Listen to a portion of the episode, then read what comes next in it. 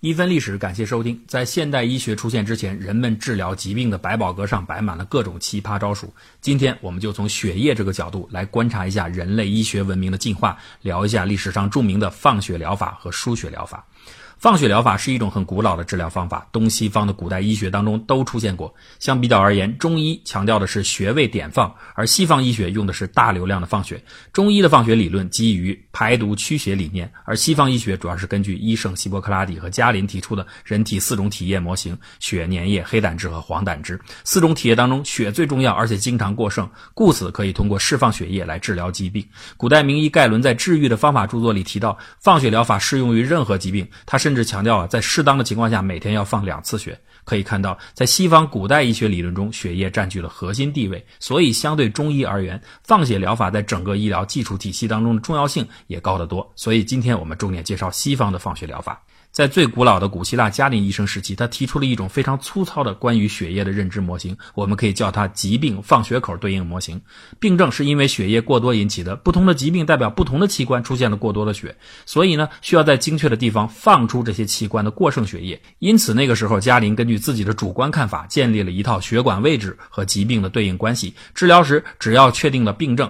然后就在所谓的对应出口处放血即可。例如，右臂静脉血的放血治疗肝病，放左臂。臂静脉血呢，就治疗脾病等等。这套做法虽然后来不断被改进，但是疾病放血口模型一直延续到近代医学的出现。所以这段时间我们可以称为核心模型时期。接着发生的事就跟电影《指环王》的发展一样，一旦一套基本的世界观被广大人群接受，无数的后来者就会蜂拥而上，往上面添砖加瓦。一个本来很粗糙的对应模型就被各种增添的分类条件以及操作技巧演变成了一个庞然大物。其实这个过程就和星座文化的演化是一样的，故此我们可以称之为放血疗法的星座化时期。说的具体点，以前加林只是考虑大致的疾病和放血点的对应，现在不同的疾病、不同的人、不同的年龄、不同的性别、不同的发病日期，甚至不同的天气，都成了放血医生要考虑的因素。而放血用什么样的刀、什么样的切割方式、放多少剂量，也都成了治疗者需要掌握的技能。随着这些门道讲究越来越多，反过来进一步提高了人们对于放血疗法的笃信程度。你看是不是很像星座？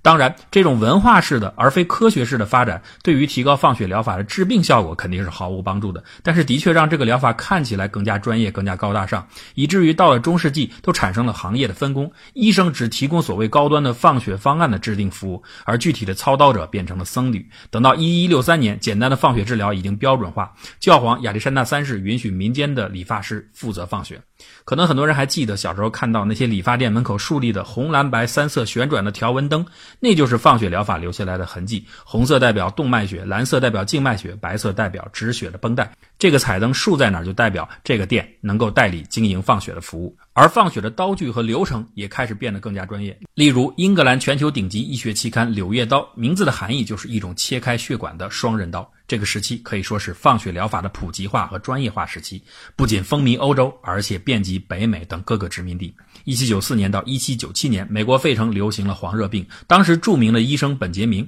他同时也是一位放血疗法的推崇者。他以崇高的职业道德和勇气，毫无畏惧地投入到了与流行病魔的斗争当中。他大量采用放血疗法治疗这些正好对症的热病患者，每天不辞辛劳，夜以继日，每天后院都是血流成河。凑巧这个时候，费城又来了一个特别爱较真的英国记者威廉，他专门看了一下费城这几年的死亡报告，结果意外的发现，本杰明这个名医治过的病人死亡率反而明显的高于其他的病人。于是他发表了自己的调查结果，当然是引起一片哗然。一七九七年，愤怒的本杰明医生控告记者诽谤，而且最终获胜。但是这件事情毕竟启发了人们开始用数据认真衡量放血疗法的效果。十九世纪初，苏格兰军医汉密尔顿开始用分组对照法研究放血疗法的效果。他用三百六十六名士兵分成三组进行对比实验，结果发现放血疗法对照组在实验中死亡率要高出很多。之后，皮埃尔也发表了他用七年时间对近两千名病人的临床观察，同样得到了相同的结论。到了二十世纪，随着现代医学逐步确立。放血疗法实施的必要性越来越不存在，因此自然而然的逐步消失了。这里特别要说明一下，很多人谈起人们何时对于放血疗法产生实质怀疑时，总会提到美国总统华盛顿的例子，说正是因为华盛顿之死源于过度放血引起的休克，才让人们质疑放血疗法。其实呢，实际情况，华盛顿是因为患有急性炎症而导致呼吸道阻塞，最后窒息而死。临死前，他的确接受了放血疗法，但那不是致死原因。实际上，华盛顿死于1799年底，而到了1833年，法国还进口了4150万条水蛭，用来实施放血治疗。可见，这只是个传说。不过啊，放血疗法到了今天也没有全部取消，因为它对于某些特定疾病仍然是临床医学采用的治疗方式。简单的来说啊，放血疗法在科学上是一种辅助的有效的铁元素抑制方式。细菌的生存，我们都知道离不开铁，所以人类在漫长的进化中，身体发展出了一套铁元素管理的生理机制，通过限制铁的含量，抑制某些细菌或者疾病。比如马赛部落当中，大量的人是喝奶的，身体按照正常标准来看缺铁，但是如果给他们补铁后，他们患上阿米巴感染的几率就从不到百分之十一下提高到了百分之八十八。而血液中富含铁，所以对某些疾病来说，放血是可以起到抑制铁元素、限制细菌繁殖的作用的。人们可不仅仅是经常琢磨从身体里放掉血液，同时也常常想能不能往身体里注入一些血液来治病。比如17世纪中期，法国御医丹尼斯他就相信血液能够决定人的性格，而且他还专门撰文论证，如果向人体内注入动物血液，有可能重塑人的性格。一六六七年冬天，一个疯癫的人莫里被送到了他的实验室里。于是丹尼斯就决定在这个恰当的病例身上进行动物血液注射实验。他特别选择了性格温和的小牛的血液，希望通过这样能改变莫里的疯癫。两百八十毫升被注入到莫里体内，剧烈的免疫反应和高烧让莫里差点死去。不过他最后奇迹般的活了下来，并且在几个月后恢复了神志正常。这一下引起了轰动，当时很多的人都在开始考虑进行动物输血治疗，甚至有些医生提议两个经常吵架的夫妻交换血液，这样他们就能水乳交融了。不过，很快失败的案例就出现了，加上保守势力的反对，巴黎医生协会最后禁止了输血疗法。这种尝试一下中断了长达一百五十多年。到了十九世纪，又有少数医生开始渴望尝试进行输血治疗。其中最出名的是一位英国年轻的产科医生詹姆斯·布伦德尔。他每次看到女性患者在分娩时因为大出血死亡，内心都会受到强烈刺激。所以后来他写道：“我实在忍不住不去想，病人能不能因为输血而保住生命。”布伦德尔认为，之前出问题是因为给人注入了牲畜的血，所以他给自己制定了两条原则。第一个只输入人的血液，第二个只对大出血的产妇抢救时才输血。一八一八年，他先后为十一个人进行了输血治疗，竟然有五例成功。这又一次点燃了医学界对输血治疗的热情，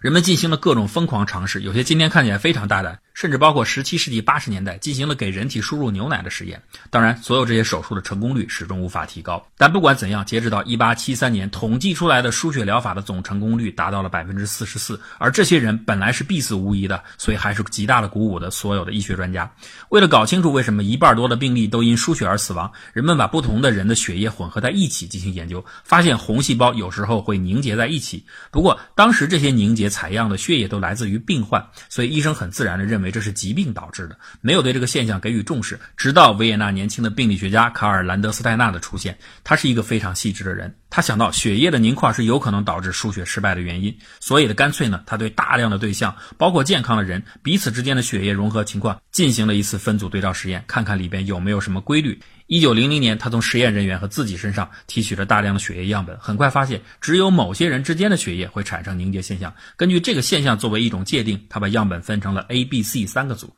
发现 A、B、C 每个组组内的人员相互融合时，血液不会凝结；A、B 两组血液相互融合时会出现凝结，而 C 组最特殊。C 组的血浆和 AB 组的红细胞放在一起时会结块，而 C 的红细胞和 AB 组的血浆在一起时不会结块。后来他就把这个特殊的组叫做 O 组，所以呢，这个 ABO 三个组就是今天我们熟悉的 ABO 型血型。血型的发现彻底找到了输血失败的原因。不过这个发现在当时并没有引起注意，因为那个时候输血手术的总量其实并不大，而且手术失败的主要原因往往不在输血环节，所以一直要等到另外两个杰出的成果出现后，血型发现的重要。性才凸显出来，这就是法国的卡雷尔博士发明的血管吻合法和卢因森博士发明的血液抗凝剂。简单的来说啊，当时输血的主要方式是供学者和代输血者两个人连通彼此的血管，让血液输入到患者体内。这种方法面临很多的不确定性，其中怎么构造这个连接就是影响成败的重要环节。卡雷尔对此进行了深入的研究，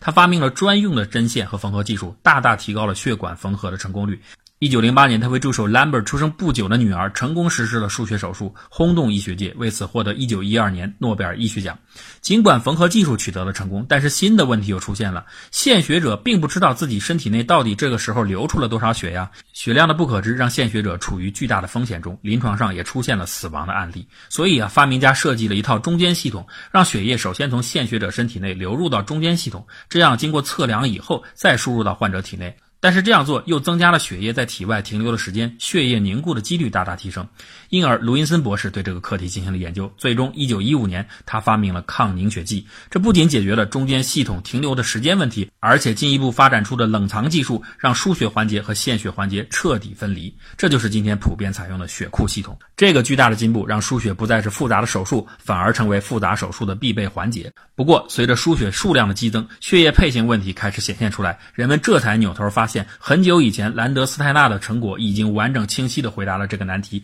一九三零年，为了表彰他的卓越贡献，兰德斯泰纳获得了诺贝尔医学奖。